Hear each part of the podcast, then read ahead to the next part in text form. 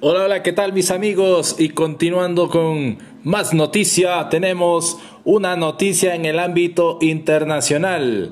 Se allanó inmuebles del partido de gobierno de Perú por presunto lavado de activos. Los funcionarios del Ministerio Público y la Policía Nacional del Perú este sábado 28 de agosto del 2021 realizaron el allanamiento de varios inmuebles del partido político Perú Libre en base a la investigación que se sigue por presunto de lavado de activos a este grupo político marxista con la que el preside eh, Pedro Castillo pudo ganar las elecciones.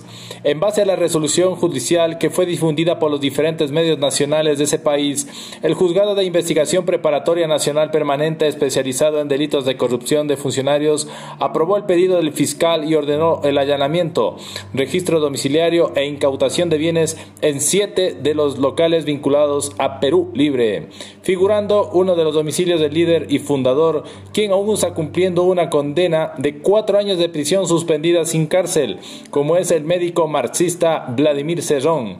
Según el fiscal Richard Rojas, Cerrón es quien lidera esta red de cobros ilegales para el financiamiento de campañas electorales de su partido político y con ello pagar la indemnización de la condena por corrupción que le impidió ser candidato presidencial. Además, Cerrón está involucrado con otros dirigentes del partido oficialista donde existen beneficiarios del cobro de ese dinero de procedencia ilícita en la última campaña electoral, entre ellos el primer ministro Guido Bellido, que también está imputado por el terrorismo por haber rendido homenaje en redes sociales a Edith Lagos, quien forma parte de la guerrilla maoísta Sendero Luminoso.